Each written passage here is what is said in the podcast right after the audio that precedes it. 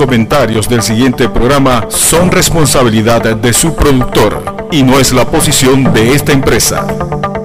Guía Jurídica cumple dos años llevando a sus hogares los mejores enfoques sobre temas jurídicos y actualidad nacional. Te invitamos a continuar compartiendo con Abraham Carrasquilla y sus invitados especiales los sábados a las 8 de la mañana aquí por KW Continente. La Autoridad Nacional de los Servicios Públicos regula y fiscaliza las empresas de telecomunicaciones, electricidad y agua potable. Si el servicio que recibes por parte de estas empresas reguladas es deficiente, recuerda que tienes el derecho a presentar tu reclamo primero de la empresa prestadora.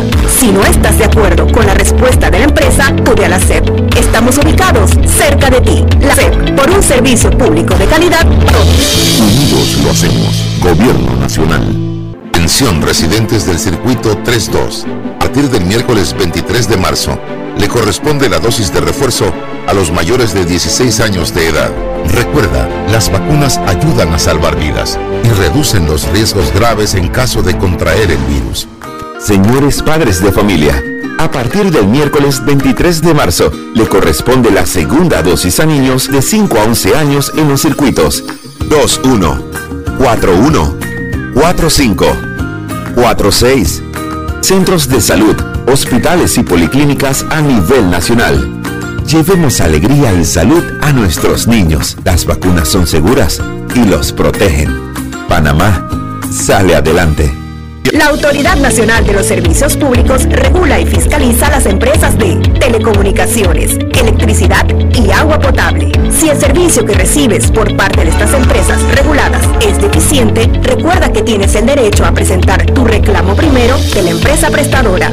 Si no estás de acuerdo con la respuesta de la empresa, acude a la SEP. Estamos ubicados cerca de ti. La SEP, por un servicio público de calidad. Unidos lo hacemos. Gobierno Nacional. Cortizo Cohen participó en la inauguración de la 38 Feria Expo Comer. La apertura de esta vitrina comercial mundial es otra señal del avance del país en la recuperación económica, gracias al trabajo conjunto entre gobierno y sectores productivos. Esta 38 Feria Expo Comer es otra prueba de lo que podemos lograr trabajando unidos, pensando en el bienestar de nuestro país. Gobierno Nacional. Sintoniza todos los sábados tu programa Guía Jurídica por KW Continente, un programa de análisis jurídico, invitados especiales y los temas de actualidad que quieres escuchar. Muy buenos días Panamá, muy buenos días a todos los que nos escuchan desde KW Continente y desde las redes sociales de la cuenta de Grupo Guía eh, a nivel nacional. Realmente muy contentos hoy en una edición, nueva edición del 26 de marzo, con nuestro amigo de siempre, Roque Castroverde, y su servidor, Hernando Abrán Carrasquilla, en una edición muy especial, Roque, donde vamos, hoy tenemos un invitado eh, de lujo, hoy vamos a conversar sobre el nuevo régimen de propiedad horizontal. Muy bien, buenos días a toda a todos los radioescuchas a nivel nacional, desde Canquintú hasta Cabo Tiburón. Siempre dándole la bienvenida y agradeciéndole la sintonía, pero como tú lo recalcaste, tenemos invitado de al arquitecto Uriel Espinosa, eh, experto en la materia. Casualmente estamos hablando de un tema evidentemente social, porque aunque la propiedad horizontal es, una, es un ente privado, pero eh, se ha proliferado tanto la figura que el, arquitecto va a dar la, la, cifra, de que ya se ha hecho eh, tan común y tan necesario tener toda la información actualizada sobre el régimen de propiedad horizontal. Así es que le damos la bienvenida al arquitecto Uriel Espinosa y le agradecemos pues esa colaboración con el grupo guía y también para educar y hacer docencia sobre temas de interés nacional. Arquitecto Uriel Espinosa, le damos la bienvenida, director nacional de propiedad horizontal. Y, arrancando, porque usted sabe, en la radio el tiempo es oro, debemos preguntarle, ¿qué es el régimen de propiedad horizontal? Y, cuéntenos, ¿qué propone este nuevo régimen, que ya es ley de la República, a través de la ley 284 del 14 de febrero del 2022? Adelante, arquitecto. Eh, primero que nada, buenos días, de verdad que buenos días y muchas gracias, licenciado Hernán, licenciado Roque, por esta oportunidad. Sabemos que su programa definitivamente es una guía que muchos de los oyentes pues toman a consideración al momento de tomar decisiones y en el manejar diario que cada uno tiene que tener con respecto a las leyes de la República, la información importante que tenemos que desarrollar, comprender y entender. Gracias de nuevo para nosotros, la Dirección de Propiedad Horizontal, en representación del Ministerio de Vivienda, el ministro Rogelio Paredes y nuestro viceministro, el arquitecto José Batista, eh, es un orgullo haber podido modificar la ley 31 que ya llevaba 10 años, más de 10 años de no haberse modificado. Y como yo siempre inicio diciendo, la propiedad horizontal, más que una propiedad privada, es una propiedad, una comunidad donde conviven los bienes privados con los bienes comunes. Y es importante entenderlo y comprenderlo porque así vamos a, vamos a poder desarrollar de mejor manera la convivencia dentro de ella. La propiedad horizontal también yo la comparo con una planta en crecimiento. Ella se adapta a medida que va el sol, hacia donde va el sol ella va. Ahorita mismo tenemos que entender que el mercado inmobiliario, los precios de la construcción, los tipos y formas de las propiedades horizontales también influyen en ella, en ella y la van cambiando, así como los propietarios y los actores que participan dentro de la propiedad horizontal.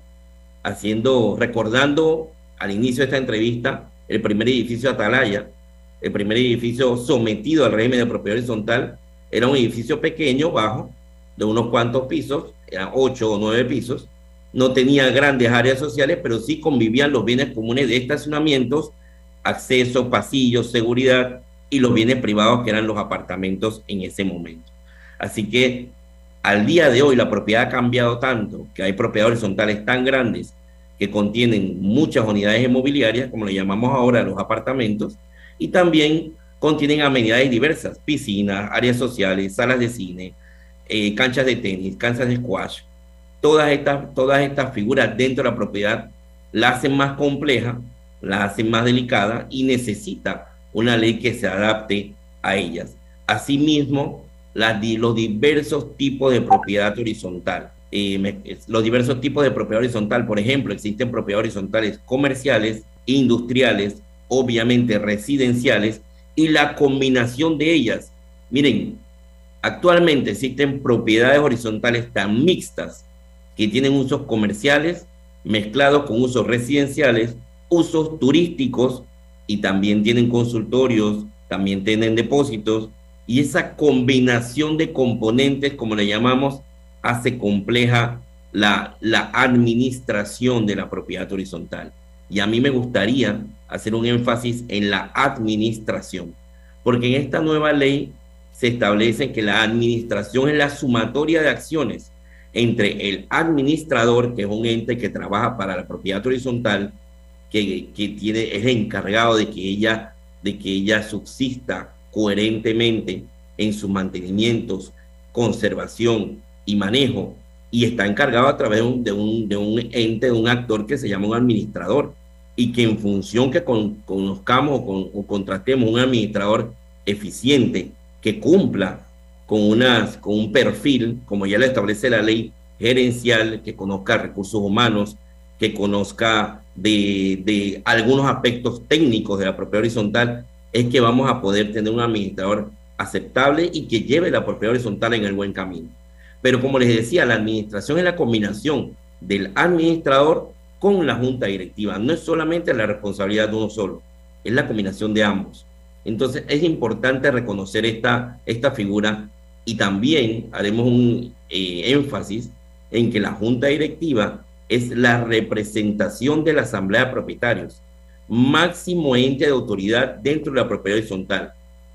Son los propietarios los que tienen que empoderarse de la propiedad horizontal y establecer mediante las asambleas las directrices que la junta directiva, esta ley la llama a seguir, porque la llama a hacerlo, a cumplir los mandatos de la asamblea de propietarios en cuanto a la conservación, mantenimiento y administración de la propiedad horizontal como tal. Me gustaría compartirles, voy a compartirles unas breves imágenes para que veamos los aspectos más importantes de esta nueva ley, para que vayamos compartiendo.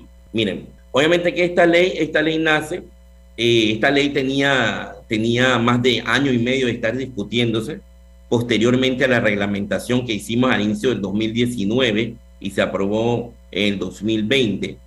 Eh, perdón, el, bueno, sí, en 2020, en junio del 2020 se aprobó la reglamentación, después se hizo una modificación en diciembre de 2020 para añadir, posterior a la pandemia y sabiendo la necesidad de, de las reuniones de asamblea de propietarios para esto mismo, conservación, mantenimiento y disposición de la propiedad horizontal, se establecen las asambleas por medios tecnológicos a través de la ley 180. Esta ley ya comienza a discutirse y se aprueba el 14 de febrero del 2021, ya está, muy, está muy reciente, proyecto de ley 284, que reforma y, y crea una ley con 125 artículos, mucho más que la que tenía anteriormente, que era de 100. Lo que tratamos de buscar en la nueva ley de parámetro general, una explicación más clara de la misma, un desarrollo más claro de los temas, obviamente actualizando la propiedad horizontal dentro del campo de 10 años que, que, hemos podido aprender hacia dónde va el mercado inmobiliario, los propietarios, los administradores y los demás actores en la propiedad horizontal, porque existen muchos y ahora lo vamos a ver con calma. Voy a, voy a pasarles, por ejemplo, los objetivos principales. Miren, en esta nueva ley se crea el fondo para imprevistos. Muchas personas lo llaman el fondo de emergencia. Ya había algunas propiedades horizontales que contaban con él, y es un fondo que definitivamente es el 1% de la cuota de gastos comunes, o sea, un fondo muy pequeño, pero que se va a convertir en un ahorro a lo largo del tiempo y que en algún momento va a comenzar a reemplazar aquellas cuotas extraordinarias que se necesitaban, que se, que se solicitaban en algún momento y que producto de la pandemia pudimos ver que muchos propietarios no pueden pagar en el menor tiempo posible. Entonces, se creó el Fondo para Imprevistos, que es un fondo que ya otras legislaciones en otros países contienen como un ahorro. Y este ahorro tiene una, de la ley desarrolla la forma y la, y la, y la forma y la práctica y sobre qué se va a utilizar. Porque es un fondo de ahorro que no puede ser utilizado para, para actividades presupuestadas.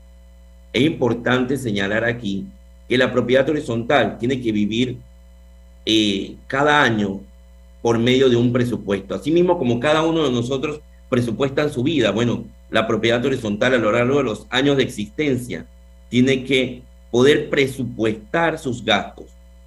Claro, dentro de los gastos presupuestados a lo largo de un año pueden surgir temas no presupuestados y para eso existen las cuotas extraordinarias. Este, este fondo para imprevistos desea que en el largo de unos pocos años puedan tener un ahorro para poder atacar esos problemas que están fuera de presupuesto, esos problemas que son sumamente urgentes y sobre los cuales se necesita una acción inmediata para la calidad de vida, la convivencia y la conservación de la propiedad horizontal. Arquitecto Uriel, dígame, antes, ahí le, le, interrumpo, antes de, antes de la, entrar a regir esta ley, los fondos que administraba la Asamblea de Copropietarios de Propiedad Horizontal podían ser secuestrados eh, y podían estar sujetos a medidas cautelares. ¿Qué incorpora esta ley al respecto? Qué bueno que me hace la pregunta, Hernando, qué bueno que me hace esa pregunta, porque yo creo que es uno de los puntos importantes de esta ley. Eh, definitivamente, y lo tengo que decir, la Asamblea Legislativa, los participantes en esta ley han estado de acuerdo y entendido la gran cantidad de problemas que surgen producto de medidas cautelares, secuestros incluso de áreas físicas del edificio, áreas de piscinas, áreas de áreas sociales, cuando al final eso no, eso no, eso no es un bien que pueda ser secuestrado económicamente, ¿no?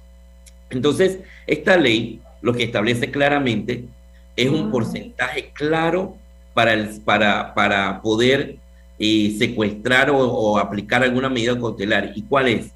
el 20% de la cuota de gastos comunes, hasta el 20%.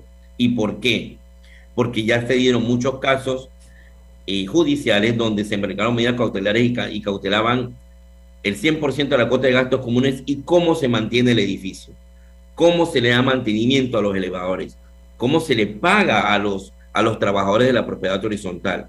Entonces, eso se convertía realmente en un problema y edificios quedaron en desidia, edificios quedaron en total en total eh, deterioro causado por estos pues, administradores judiciales que en algún momento no cumplían con las labores de darle mantenimiento a la propiedad horizontal, toda vez que eh, desviaban toda la cuota de gastos comunes hacia el pago de ciertas deudas. Aquí la ley establece 20% sobre la cuota de gastos comunes y sobre el fondo para imprevistos. Es importante para poder hacerle frente a estas, a estas medidas cautelares. Arquitecto Uriel Espinosa, director nacional de Propiedad Horizontal Ministerio de Vivienda, hablándonos sobre los principales cambios o innovaciones que presenta esta nueva ley de propiedad horizontal que empezó a regir a partir de febrero del 2022, de este año, está reciente, calientita, pero tenemos que ir a una pausa comercial y regresamos con nuestro invitado especial eh, y comentándonos más eh, sobre eh, qué incorporaciones, qué novedades tiene esta ley para todos los que vivimos bajo un régimen de propiedad horizontal. Adelante. El presidente Laurentino Cortizo Cohen participó en la inauguración de la 38 Feria Expo Comer. La apertura de esta vitrina comercial mundial es otra señal del avance del país en la recuperación económica, gracias al trabajo conjunto entre gobierno y sectores productivos. Esta 38 Feria Expo Comer es otra prueba de lo que podemos lograr trabajando unidos, pensando en el bienestar de nuestro país. Gobierno Nacional.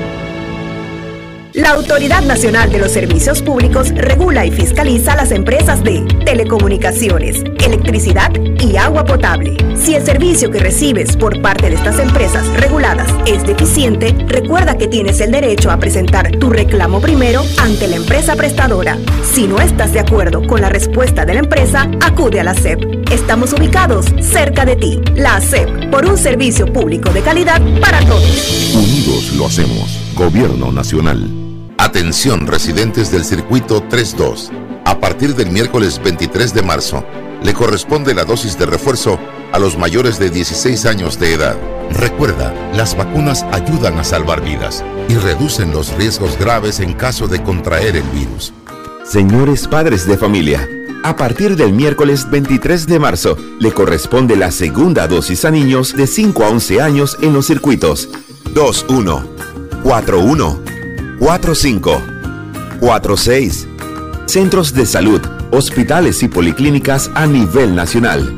Llevemos alegría y salud a nuestros niños. Las vacunas son seguras y los protegen. Panamá sale adelante. Gobierno Nacional. La Autoridad Nacional de los Servicios Públicos regula y fiscaliza las empresas de telecomunicaciones, electricidad y agua potable. Si el servicio que recibes por parte de estas empresas reguladas es deficiente, recuerda que tienes el derecho a presentar tu reclamo primero ante la empresa prestadora. Si no estás de acuerdo con la respuesta de la empresa, acude a la SEP. Estamos ubicados cerca de ti. La SEP, por un servicio público de calidad para todos. Unidos lo hacemos. Gobierno Nacional. Cuando, por ejemplo, en los PH habían conflictos entre la junta directiva anterior y la nueva, se iban a los tribunales, quedaba un administrador judicial eh, dejando la administración del edificio a la deriva, eh, pasaban 8, 9, hasta 10 años que eh, quedaba en una, en una cefalía con un funcionamiento mínimo entonces, e, esta ley llega a mejorar ese tema. Eso es muy importante, porque solamente se, se toma el 20% y eso garantiza que el resto eh, de, las cuotas puedan ser utilizadas en el mantenimiento eh, y en los objetivos por los cuales se creó el PH es darle un bienestar general y mantener la propiedad eh, con su valor, no de mejorarla y que este, los copropietarios pues tengan eh, una calidad de vida. Eh, yo conozco edificios que quedaron eh, prácticamente en un abandono, para decirlo casi, casi, casi total.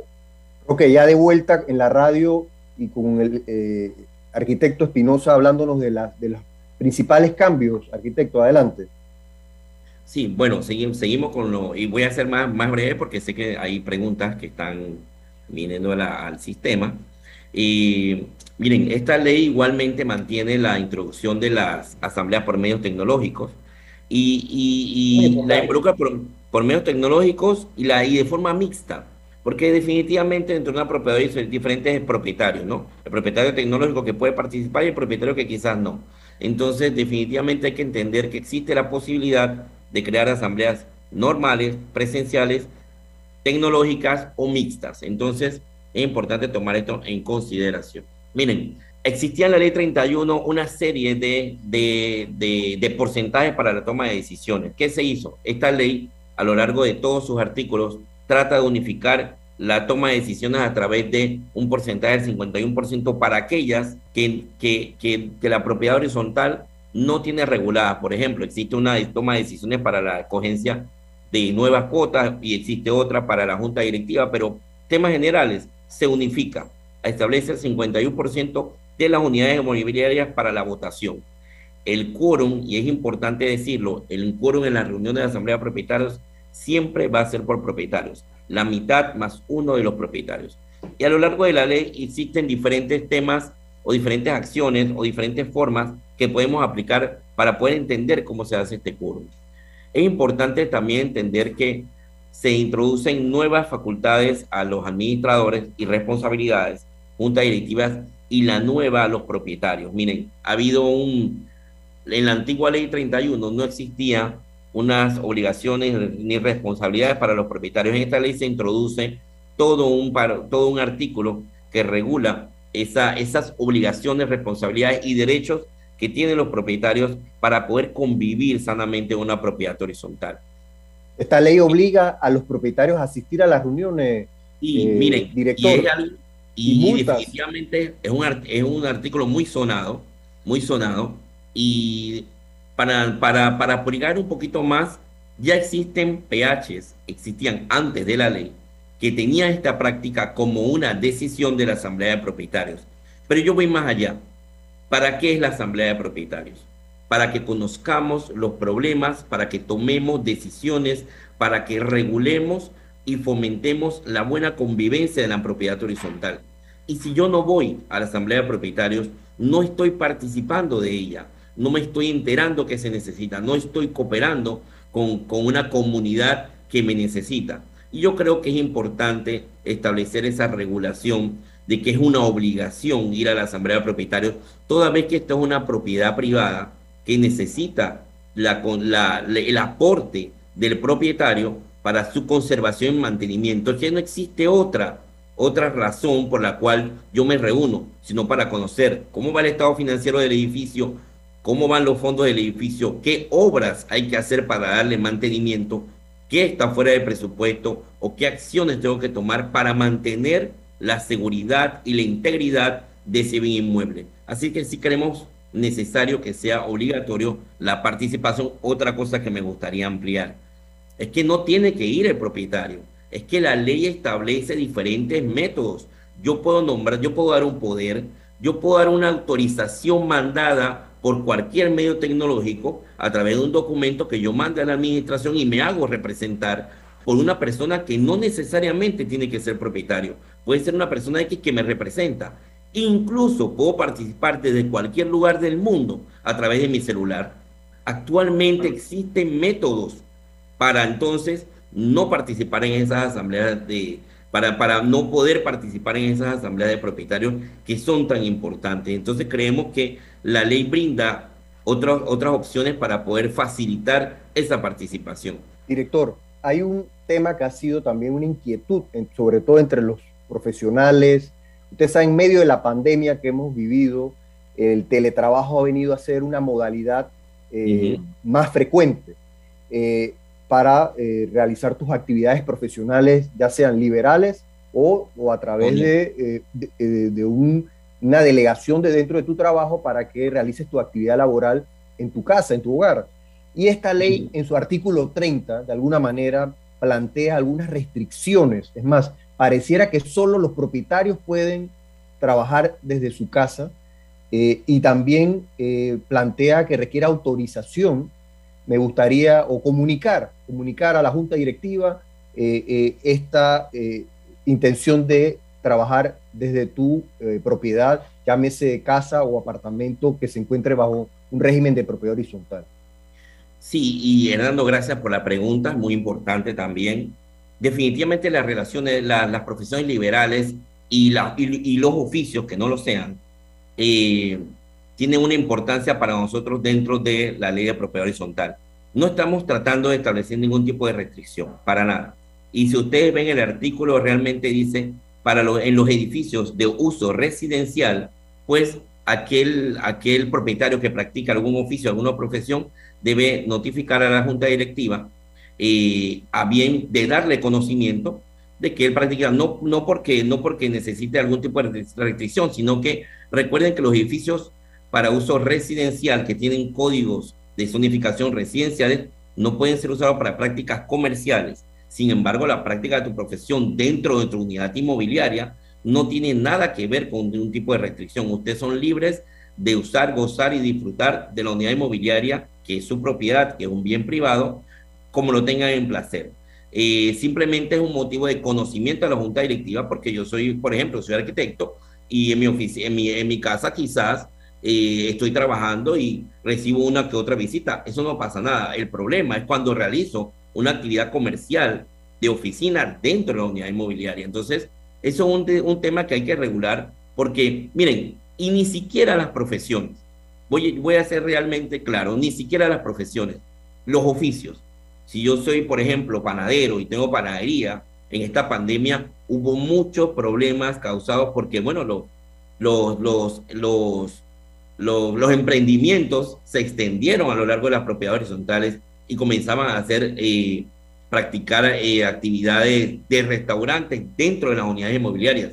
Pero recuerden que es, las unidades inmobiliarias de los edificios usan un gas comunal. No es, es un bien común. Yo estoy afectando el bien común de otros propietarios. Entonces, creo que es importante esta notificación, no para restringirlo, sino para tener un orden dentro de la misma, para poder conocer, oigan, e incluso, e incluso cualquier necesidad. Yo he visto muchos PHs, muchos, que ahora mismo con el tema de WhatsApp desarrollan grupos y muchos se intercambian oficios, se intercambian profesiones. Mira, yo sirvo para esto, yo hago esto, yo hago lo otro, yo te digo, doy esto. Entonces, esa versatilidad que existe de comunicar no es una restricción, es simplemente entender que en un PH para uso residencial tenemos que evitar practicar actividades comerciales. El, el, el poder eh, practicar mi profesión como abogado, mi profesión como arquitecto, no está limitado no está limitado, solamente es una comunicación. Y miren que el artículo más a fondo dice, si la Junta Directiva hace caso omiso, se entenderá como otorgado el beneficio. Creo que, creo que, creo que con eso pudiéramos explicar ampliamente el tema. Roque, tenías una pregunta para nuestro invitado. Bueno, yo la, la estaba, yo la quería enfocar era en el tema, eh, por ejemplo, de la, de la junta directiva, ¿no? Eh, y, algunos de los deberes que tiene la Junta Directiva eh, en tema de materia de, digamos, eh, de darle, digamos, confidencialidad a mucha de la información que tenga y también en el tema de las multas, porque, bueno, por temas de bioseguridad y otros temas que más adelante pues van a desaparecer, eh, las juntas directivas han emitido, eh, digamos, señalamientos o han modificado eh, el estatuto de copropiedad y han impuesto una serie de multas. Algunas pudieran ser excesivas, otras arbitrarias. ¿Y cómo, cómo la ley regula ese tipo de, de sanciones a los copropietarios? Pues que digamos, infrinjan esas normas que ya sean que han sido aprobadas por la Directiva o, o en Asamblea General, etcétera. ¿Cómo, ¿Cómo hace el copropietario que se siente afectado eh, por una arbitrariedad? ¿La ley regula esa materia de manera taxativa? Totalmente. Roque, eh, arquitecto, ahí quisiera agregar, quisiera agregar el tema de responsabilidad. La ley los excluye de responsabilidades civiles, eh, penales. Eh, quisiéramos, que eso ha sido un tema de debate, hasta dónde llega la responsabilidad de la directiva y su obligación con el PH o con sus actuaciones, e igualmente el administrador. Y por ahí mismo tengo una pregunta de uno de nuestros seguidores en las redes. Dice que actualmente se otorgan muchos préstamos residenciales con garantía fiduciaria. En virtud de ello, el propietario del bien fideicometido sería fiduciaria. ¿Qué repercusiones podría traer la fiduciaria como parte de la junta directiva en la administración? Si la fiduciaria no participa de la junta directiva, ¿podría ser sancionada? Es la pregunta. Adelante, director. Miren, creo que voy a tratar de responder en son varias, son varias, sí. Vamos a tratar de responder en orden. yo creo que vale la pena responder primeramente la responsabilidad. La responsabilidad de, las, de, los miembros, de los miembros de junta directiva y los administradores. Miren, los tanto los miembros de junta directiva, la junta directiva en su totalidad y el administrador tienen claras funciones y facultades establecidas en la ley. Cualquiera de sus actuaciones que no estén dentro de ese artículo regulado que tiene una lista una lista de facultades y obligaciones, cualquier acción está fuera de la ley, de la ley 284. Y al estar fuera de la ley 284, sus acciones son sometidas a cualquier a cualquiera parte de la justicia ordinaria. Entonces, eso por un lado. Pero también sucede, y, y para la Junta Directiva y para el administrador exactamente igual, que si por mandato, por mandato de la Asamblea de Propietarios, eh, él es sometido a alguna medida cautelar, pues él no podrá ser responsable porque realmente el mandato no fue una, no fue una acción que él emitió, fue un mandato de, una, de un ente superior que en el caso del administrador puede ser la junta directiva y el responsable va a ser la junta directiva o la asamblea de propietarios. Y, se estableció esto, ustedes saben por qué, porque muchas veces la dirección de propiedad horizontal, al analizar las quejas administrativas presentadas contra decisiones de administradores, junta directiva o asamblea de propietarios, llevaban, y hablando en buen panameño, se llevaba por los cachos a entes o actores que no tenían nada que ver. Incluso sancionar a administradores que ni siquiera tenían, ni siquiera estaban en ese momento en la propiedad horizontal, toda vez que ya habían renunciado y todavía seguían registrados. Entonces, es necesario que todos los actores de la propiedad horizontal tengan el mismo tratamiento, las mismas garantías, la misma seguridad. Entonces, de forma general, las juntas directivas y los administradores sí son responsables por actos que realicen fuera del parámetro de la ley.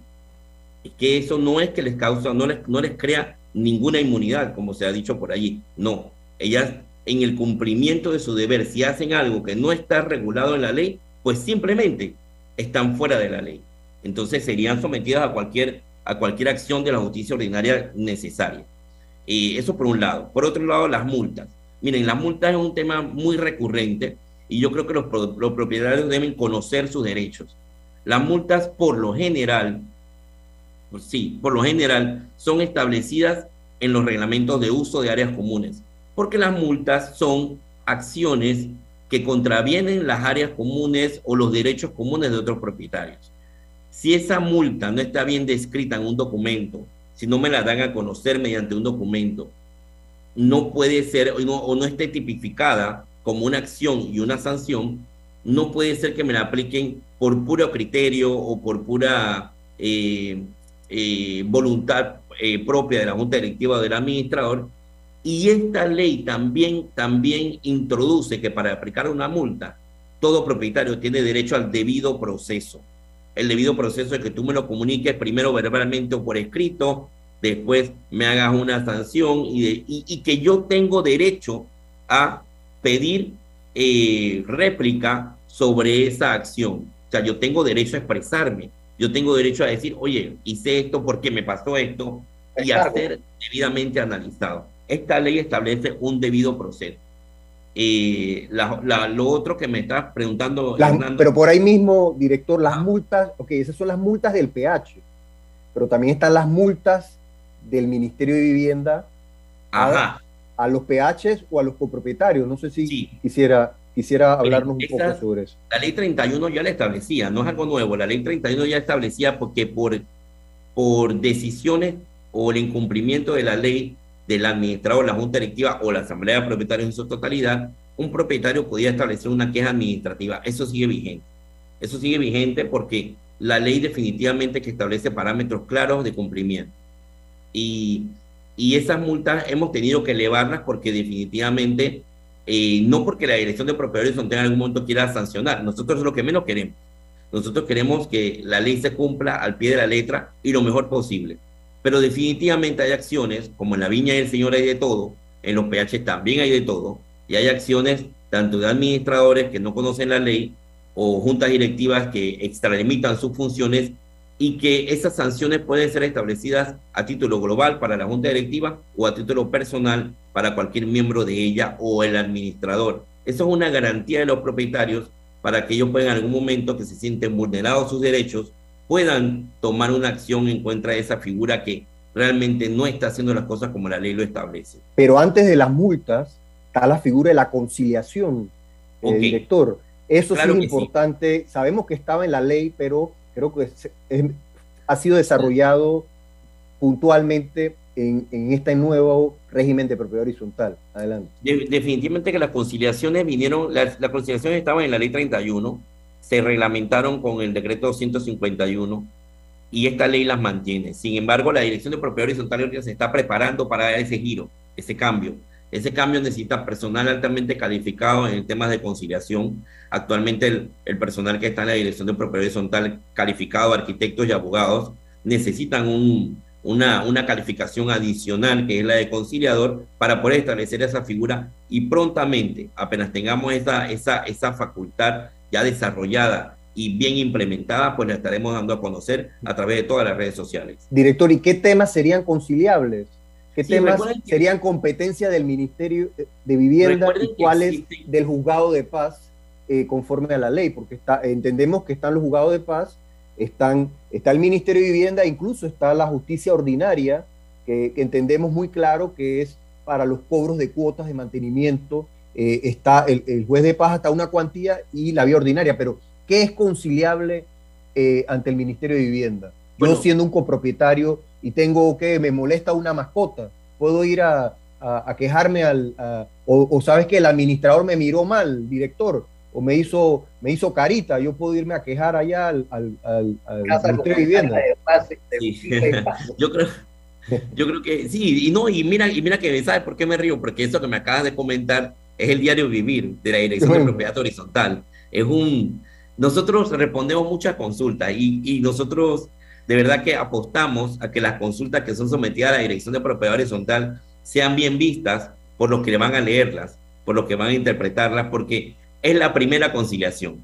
Una consulta sobre una pregunta de un problema que se esté dando es la primera conciliación que la Dirección de Propiedad, la Dirección de Propiedad Horizontal no tan solo le cita el artículo, sino que se los explica.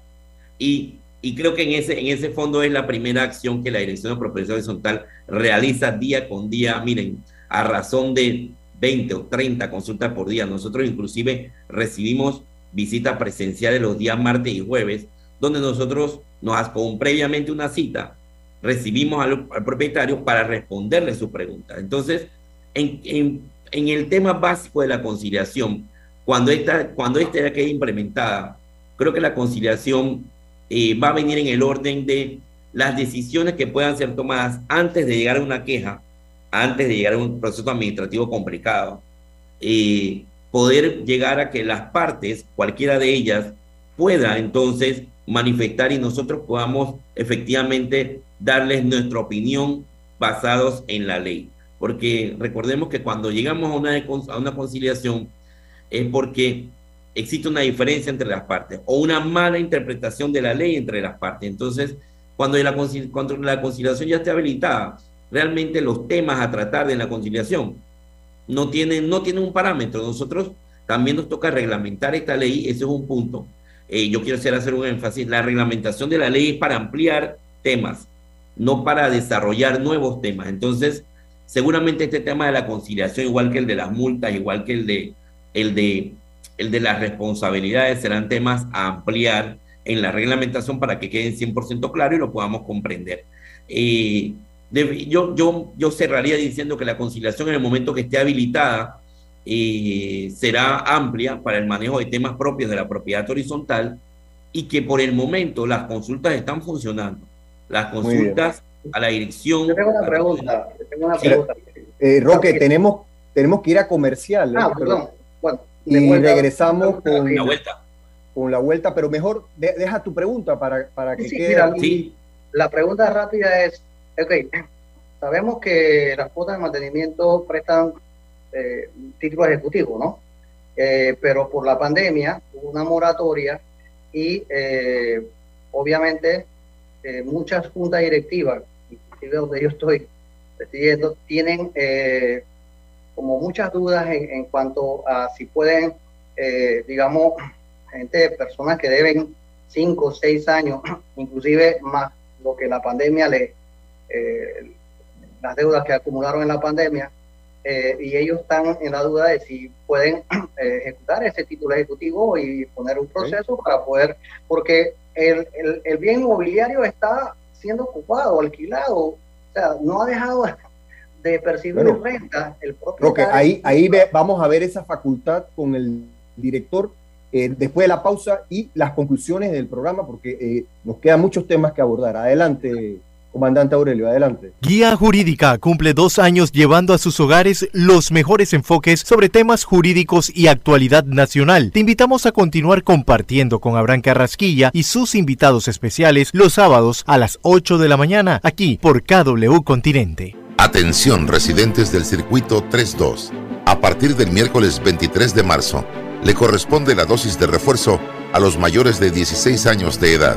Recuerda, las vacunas ayudan a salvar vidas y reducen los riesgos graves en caso de contraer el virus. Señores padres de familia, a partir del miércoles 23 de marzo le corresponde la segunda dosis a niños de 5 a 11 años en los circuitos 2-1, 4-1, 4-5, 4-6, centros de salud, hospitales y policlínicas a nivel nacional. Llevemos alegría y salud a nuestros niños. Las vacunas son seguras y los protegen. Panamá sale adelante. Gobierno Nacional. La Autoridad Nacional de los Servicios Públicos regula y fiscaliza las empresas de telecomunicaciones, electricidad y agua potable. Si el servicio que recibes por parte de estas empresas reguladas es deficiente, recuerda que tienes el derecho a presentar tu reclamo primero ante la empresa prestadora. Si no estás de acuerdo con la respuesta de la empresa, acude a la SEP. Estamos ubicados cerca de ti. La SEP, por un servicio público de calidad para todos. Unidos lo hacemos. Gobierno Nacional. El presidente Laurentino Cortizo Cohen participó en la inauguración de la 38 Feria Expo Comer. La apertura de esta vitrina comercial mundial es otra señal del avance del país en la recuperación económica, gracias al trabajo conjunto entre gobierno y sectores productivos. Esta 38 Feria Expo Comer es otra prueba de lo que podemos lograr trabajando unidos, pensando en el bienestar de nuestro país. Gobierno Nacional.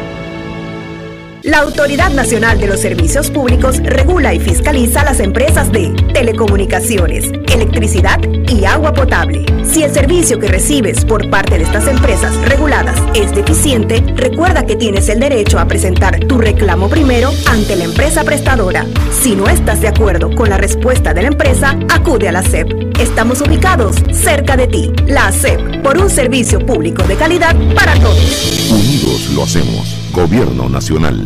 Sintoniza todos los sábados tu programa Guía Jurídica por KW Continente, un programa de análisis jurídico, invitados especiales y los temas de actualidad que quieres escuchar. Aquí de vuelta con nuestro invitado especial, el arquitecto Uriel Espinosa, director nacional de Propiedad Horizontal del Ministerio de Vivienda. Comentábamos que hay muchas preguntas que hemos recibido desde las redes sociales eh, y quedamos antes de la pausa con las facultades que tiene la Junta Directiva para los cobros de las cuotas de mantenimiento, una cuota que es para la administración y para beneficio de todos los propietarios. Igualmente, aprovechamos para preguntarle al director, nos preguntan qué es diferencia o qué es un pH o propiedad horizontal derivado, originario. Nos preguntan cuál es la diferencia entre un reglamento de copropiedad y un reglamento de uso y las reservas que se hacen los promotores. Adelante, director para contestar rápidamente, sé que estamos cortos de tiempo. Ok, esta nueva ley eh, introduce el tema de arreglos de pago. Lo primero que yo tendría que decir, hay que identificar a los, a los dos tipos de deudores. Deudores patológicos y deudores que en este momento por pandemia han quedado afectados y que definitivamente hay que prestarles una ayuda porque ellos quieren pagar. ¿Qué sucede? La ley introduce el tema de arreglo de pago. Yo creo que la función de la Junta Directiva en este sentido es poder llevar ese cúmulo de arreglo de pago, esa necesidad del arreglo de pago a la Asamblea de Propietarios, ya que la ley lo establece para establecer el método claro que se puede realizar. Ya la ley lo introduce. Es un derecho dentro de la ley, arreglo de pago. Así que definitivamente la facultad de la Junta Directiva funciona en recopilar esa necesidad y, e ir a la Junta Directiva para el arreglo de pago. Otra cosa, con aquel deudor patológico no se puede hacer nada. Hay que establecerle el debido proceso para el cobro de esas cuotas debidas, eh, pues esas cuotas dejadas de pagar, porque definitivamente afectan la propiedad horizontal en la conservación y mantenimiento. No hay más nada que decir allí. Al final son dos figuras totalmente diferentes. Hay que cobrar las cuotas de gastos comunes para el mantenimiento de las mismas. En el tema de, en el tema de la diferencia entre reglamento de copropiedad y reglamento de uso, Recuerden que el reglamento de uso es un reglamento privado que dicta la Junta Directiva con aprobación de la Asamblea de Propietarios. Y, la intención, como lo dije anteriormente, es regular el uso eh, y establecer sanciones para el mal uso de las áreas comunes del PH o para las acciones que tengan un perjuicio a otros propietarios o a terceros entre la propiedad horizontal. El reglamento de uso viene, viene a regular los estacionamientos, los estacionamientos de visitas, por donde se suben los las mascotas, eh, eh, viene, a regular, por ejemplo, eh, los excesivos ruidos, hasta qué hora se usa la piscina o las áreas sociales, viene a regular las áreas comunes y a establecer las debidas sanciones para, para la vida en comunidad, para la vida en comunidad y como lo hemos dicho, lo dicta la Junta Directiva con aprobación de la Asamblea de Propietarios. Es importante que lo aprueben y sean conscientes de él. El pH derivado originario. es importante dentro de las figuras de propiedad horizontal existen muchas figuras. El pH tradicionales que todo el mundo conocemos, que es una torre, los pH de urbanizaciones que son por lotes y, y lotes con casa y lotes servidos, eh, áreas comerciales y demás, pero existe una figura bien grande, y lo digo así para que lo, entendamos, bien grande, el pH originario. Por lo general el pH originario es un pH que tiene, que uno no, no, que no es un edificio, es una urbanización muy grande, que desde que uno entra, tiene áreas comunes, tiene calles, tiene parques, tiene jardines, y que esas, y que, y que tiene diferentes edificaciones. Esas diferentes edificaciones cooperan cada una de ellas para pagar su cuota de gastos comunes individuales y cooperan para pagar la, cuota de gastos comunes o el mantenimiento del global. Esa es básicamente la diferencia. El originario del papá y el, el derivado del hijo. Simplemente coopera para que ese papá funcione bien también. Arquitecto, me preguntan, las asociaciones de propietarios de barriadas que no son PH, ¿cómo se pueden legalizar a PH con esta nueva ley? También eh, me preguntan sobre la prescripción de las decisiones de la Asamblea eh, de Propietarios, de Junta Directivas y de Administrador. Hay un término que esas decisiones para ser impugnadas, creo, de tres meses. Eh, adelante. Tres meses, rápidamente. Las decisiones, eh, claro, el artículo establece claramente que en el momento que se ha notificado mediante un acta que me dé mi recibido, sea presentado o comunicado, yo tengo tres meses para poder tratar de impugnar o tratar de calificar esa acta si le veo algún problema o si no estoy de acuerdo. Entonces, estos tres meses tomaron, se tomaron en cuenta por qué. Porque miren, existen muchas decisiones de asambleas de, de, de propietarios sobre cuota de gastos comunes por temas urgentes. Y después de tres meses es innecesario impugnar nada, ya se cobró, ya se hizo. Entonces, y muchas veces lo que hemos podido comprobar en la, en la, dirección de propiedad horizontal, que el, que el que impugna o el que pregunta sobre ellas, eh, muchas veces no, no, está interesado o no fue o no conoce el tema y quizás no quiso participar o, o está moroso por no pagar esta cuota porque estaba en desacuerdo. Pero muchas veces eran basadas sobre decisiones de la Asamblea de Propietarios y esta nueva ley establece que hay que respetar las decisiones de la Asamblea y hay que cumplir. Existen diferentes elementos. Lo otro se me quedó por fuera era... Las asociaciones. las ah, asociaciones. asociaciones. Miren, las asociaciones es un ente bastante especial, particular. Las asociaciones técnicamente, dentro de su creación, ellas, ellas poseen bienes comunes que, que están indefinidos. No se sabe si todavía son del promotor o si han pasado al Estado es importante hacer esa averiguación en primera instancia. En segundo, para que una, una asociación pase a formar parte del régimen de propiedad horizontal, después de subsanar el tema técnico de la tierra, de la tierra de la calle, de la tierra del parque, tiene que estar el 100% de los propietarios de acuerdo, porque es una figura que les cambia totalmente la configuración. Incluso deben tener los consentimientos de los acreedores hipotecarios, porque al someterse al régimen de propiedad horizontal, someten todas sus fincas y sus fincas van a cambiar de número al estar sometidos al régimen de propiedad horizontal. Entonces es importante, sí se no es que no se pueda, sí se puede, pero hay una serie de requisitos que deben hacer para poder someterse al régimen. Uno de ellos, el 100%. 100% voluntad de las partes. El tiempo aquí apremia, director. Eh, quisiéramos pues sus conclusiones, sin antes preguntarle sobre la reglamentación de la ley. ¿Esta ley debe ser reglamentada o usted tiene identificado eh, algunos temas específicos que deben ser eh, reglamentadas como tal? Nos gustaría que nos comparta sus, las direcciones, correos electrónicos, teléfonos para consulta de los que nos siguen.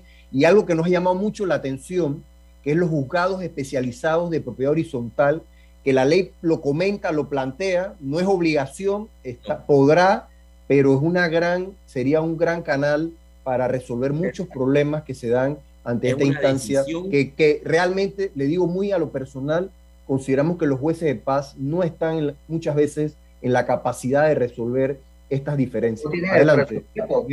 dos minutos, adelante, director. Rapidito. Eh, el tema, eh, ok, las conclusiones. Miren, la Dirección de Propiedad Horizontal puede atenderlos. Estamos en Plaza Edison, piso 14 de la torre. El correo es propiedad horizontal arroba mibiot.gov.pa. Teléfono 579-9248, el teléfono directo. Nosotros estamos ahí para atención a los usuarios en horarios. Bueno, hay que hacer las citas, llamar y hacer las citas previas o mandar su consulta por correo y será respondida en el menor tiempo posible. Y la reglamentación. La reglamentación. La reglamentación.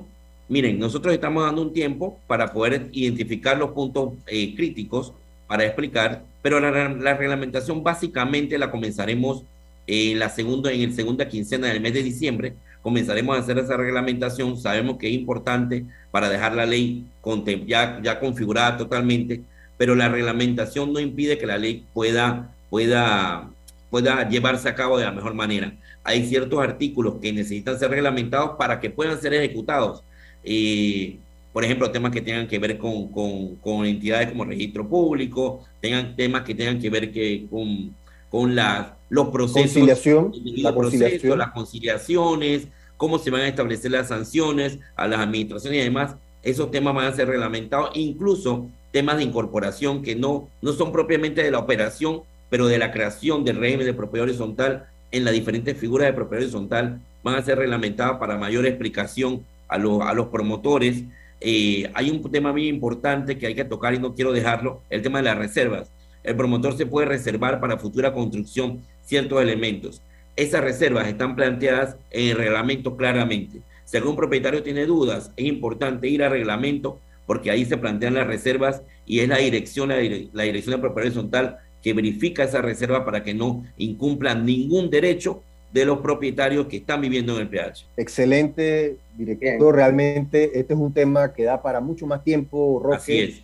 Eh, son muchas las preguntas y, pedimos excusas a nuestros oyentes y seguidores. ¿Dónde pueden llamar los, los, radioescuchas para consultas y temas de C? Claro que sí. 579 9248 para que llamen y hagan sus citas. Pueden enviar las consultas por correo, debidamente identificado el PH y la persona, la unidad inmobiliaria, eh, a propiedad horizontal arroba mibiot.gov.pa. Muchas gracias al arquitecto Uriel Espinosa por su explicación y desarrollo de esta nueva ley que empezó a regir el 14 de febrero de este año y esperamos que esto permita la mejor convivencia entre propietarios, administradores y miembros de juntas directivas. Saludos Panamá, nos vemos el próximo.